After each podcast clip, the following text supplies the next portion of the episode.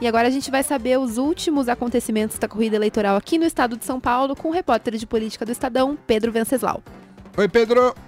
Boa noite, Bárbara. Boa noite, Emanuel. Boa noite a todos. Seja muito bem-vindo mais uma vez, Pedro Venceslau. E a gente segue acompanhando as costuras, as negociações aí para os palanques estaduais pelo país, porque isso tem, claro, uma interferência direta né, na, na eleição presidencial, né? Tudo isso é muito importante para os candidatos. Uh, e novidades aqui em São Paulo, né, Pedro? Exatamente, é muito complicada essa costura quando você tem uma coligação muito grande, como é o caso do Rodrigo Garcia. São quase 10 partidos na coligação do Rodrigo Garcia. A novela que a gente acompanhou nas últimas semanas foi União Brasil, que é dono de 1 minuto e 30 segundos, é um latifúndio de tempo de televisão. União Brasil rompeu com, com o Rodrigo Garcia na semana passada, disse que não aceitava o fato do PSDB apoiar a Simone Tebet à presidência, e aí reabriu as conversas e agora hoje anunciou oficialmente que vai sim apoiar o Rodrigo Garcia que, portanto, vai ter mais de 4 minutos, 4 minutos e 20 segundos, a hegemonia do tempo de televisão em São Paulo. Porém, União Brasil, que é o partido do Luciano Bivar, fez duas exigências muito difíceis. Primeiro, quer indicar o candidato a vice, vaga que já estava prometida para o MDB, mais precisamente para Edson Aparecido, ex-secretário da capital, que foi indicado pelo Ricardo Nunes, e também pediu exclusividade no palanque do Rodrigo Garcia, ou seja, ele quer que o Rodrigo Garcia apoie somente o Bivar à presidência da República e ignore a Simone Tebet. Vale lembrar que tanto a Simone quanto, quanto o Bivar estão ali naquela turma do 1% aos 3%, é a turma da margem de erro. Mas o Rodrigo Garcia vai ter que administrar. Todo mundo quer vir para o palanque dele. É, o Rodrigo Garcia, que na última pesquisa, agora já sem o Márcio França, apareceu empatado com o Rodrigo, com o Tarcísio de Freitas em segundo lugar. O Haddad apareceu com 38 na pesquisa Quest, que foi divulgada esses dias. É, o Tarcísio com 15 e o Garcia com 14%. Então, o Garcia teve um salto muito grande, acabou herdando votos do Márcio França. Portanto, o Rodrigo Garcia vai ter que administrar é, essa pressão para a escolha do vice, que reflete também na pressão pela escolha do candidato a senador. A chapa do Rodrigo Garcia tem vários pretendentes. Podemos, por exemplo, indicou o Enil Ozzy Cuquier, que é deputado estadual, também quer que ele seja o vice.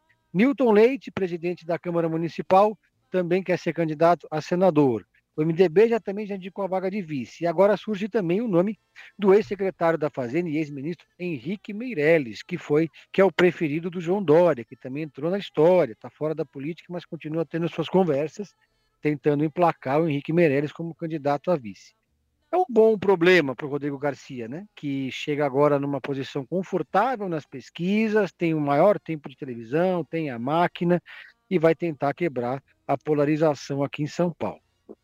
Já o Tarcísio de Freitas, o Pedro, conseguiu trazer para sua chapa o PSD do Kassab, que tava, vinha sendo muito cortejado ali pelo PT e o PSB do Márcio França. É uma derrota, né, sem dúvida nenhuma, para o para o Haddad. Ainda assim, essa composição com o PSD já vem com algumas fissuras aí, não vem não, Pedro?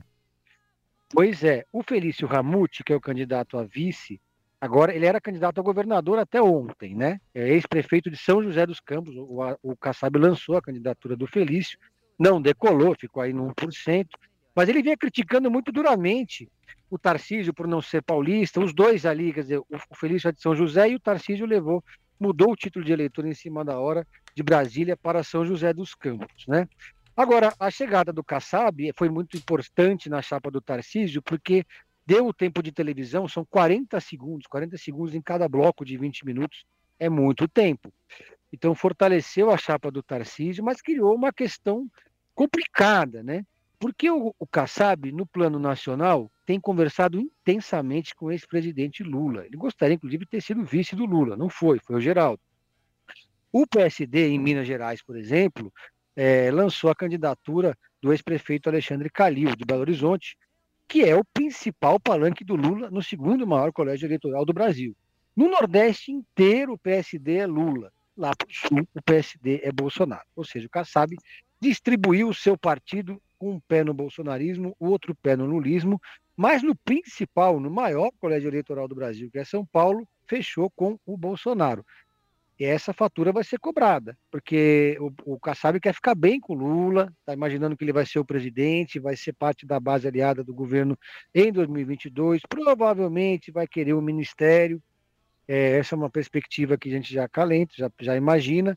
Então, é, vai ficar difícil, porque, inevitavelmente, no debate, nos debates, na propaganda eleitoral, vai surgir o nome do Kassab ligado ao Bolsonaro, portanto, no campo oposto ao Lula. Então, a questão aqui em São Paulo está bastante complicada. Todos os, os três players da candidata do governo agora, né, Tarcísio, Rodrigo e Haddad, estão numa ofensiva, numa, numa, tentando agora nessas três semanas finais, até as convenções partidárias, reduzir o número de candidatos a senador. Porque se você. A lei, é, o TSE permite, né, decidiu, baixou uma resolução permitindo mais de um candidato na mesma coligação, desde que partidos diferentes. Só que isso é, pulveriza os votos, né, Manuel e Bárbara? Então, se você tem três candidatos a senador, é muito provável que você não eleja nenhum. É uma vaga só esse ano. Esse Márcio ano a gente França, volta só para um, né, Pedro? Volta só para um. Márcio França apareceu disparado na frente com 27% das intenções de voto. Agora que o Datena, aquele que foi sem nunca ter ido, né, pela quarta vez, desistiu. Paulo Scaff, que é bolsonarista, aparece em segundo com 13% na pesquisa da Quest. É, a Carla Zambelli, bolsonarista, também aparece com 9 em terceiro. Depois Janaína Pascoal, que de manhã é bolsonarista, à tarde é contra o Bolsonaro, com 7%. E o Milton Leite, presidente da Câmara, 5%. Aí aparece aquela turma de baixo, né? Aldo Rebelo, com 3%, Zé Aníbal, com 1%, Henriose Cuquet também, com 1%, e a Nise Yamaguchi, aquela cloro, cloroquiner, também aparece com 1%. O Senado de São Paulo ficou para os últimos momentos, e o mais incrível é que o PSDB, pela primeira vez desde a redemocratização, desde que o partido surgiu, na verdade, pode não ter candidato a senador em São Paulo. Quem diria, né, Manuel? É. É, essa semana o Estadão divulgou com exclusividade um estudo sobre alienação eleitoral. alienação eleitoral é quando se une as abstenções com os votos nulos e brancos. Quando se faz o recorte para o legislativo, especificamente para senador, é o que tem, os, no caso de senador, né, escolha por senador, são sempre os índices, os maiores índices. O que me impressiona um pouco, porque eu achava que senador, por ser uma eleição majoritária, que tinha uma identificação mais fácil do eleitor com seu candidato. Mas não, aparece inclusive abaixo de deputados federais e estaduais. Ou seja, o senador, Pedro, apesar da relevância que tem né, na, na dinâmica política da República, tem sido o último mesmo a ser escolhido pelo eleitor, Pedro. Pois é. Quando é escolhido, hein?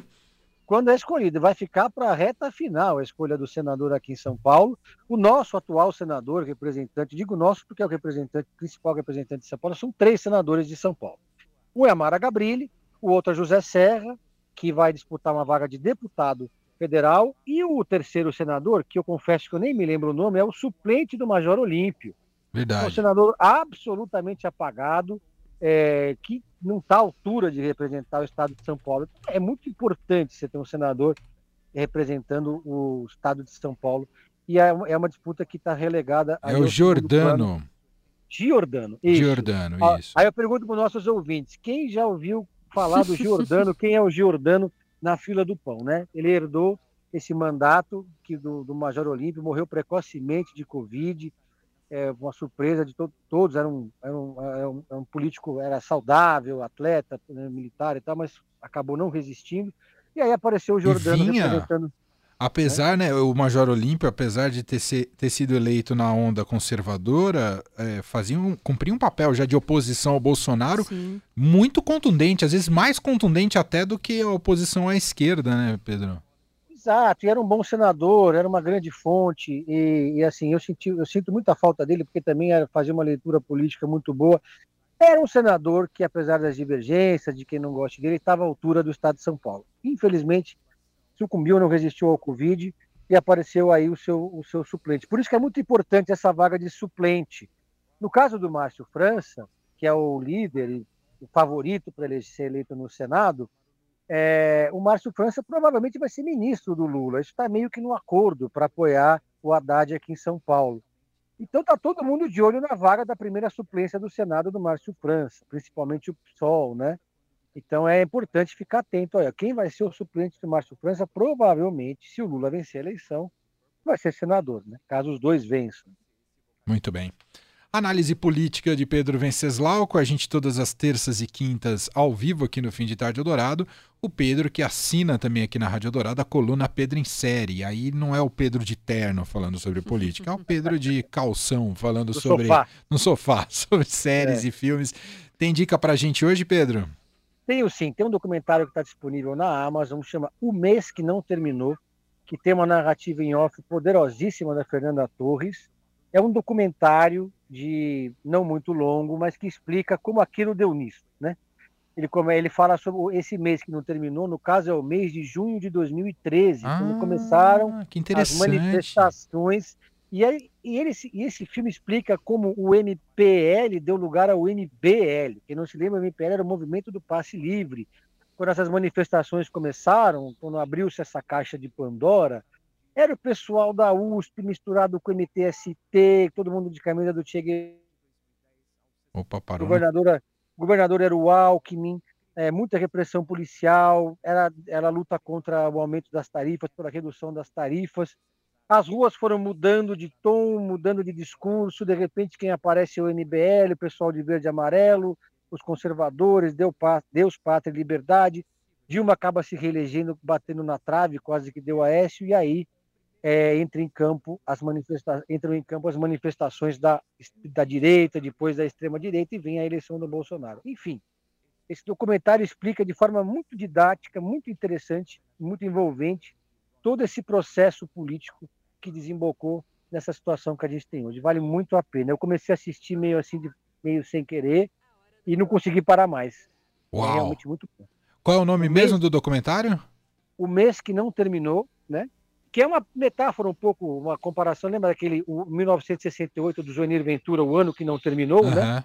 Brinco, brinco um pouco com, com esse livro que falava das, das daquele grande ano de 68 e 2013 foi o ano que marcou essa virada. Todo mundo ficou muito confuso com essa eh, com essa biruta de aeroporto que que foi que foram as manifestações. Né? Começou com a esquerda e de repente estava o pessoal da TFP na rua e ninguém entendeu nada direito como é que foi que, que aconteceu. Então esse filme explica e é muito bom. Demais, belíssima dica aqui do Pedro Venceslau, que volta com a gente ao vivo na semana que vem, na terça-feira, aqui no Fim de Tarde Dourado. Obrigado, Pedro, um abraço! Um abraço, Bárbara, um abraço, Manuel, um abraço a todos.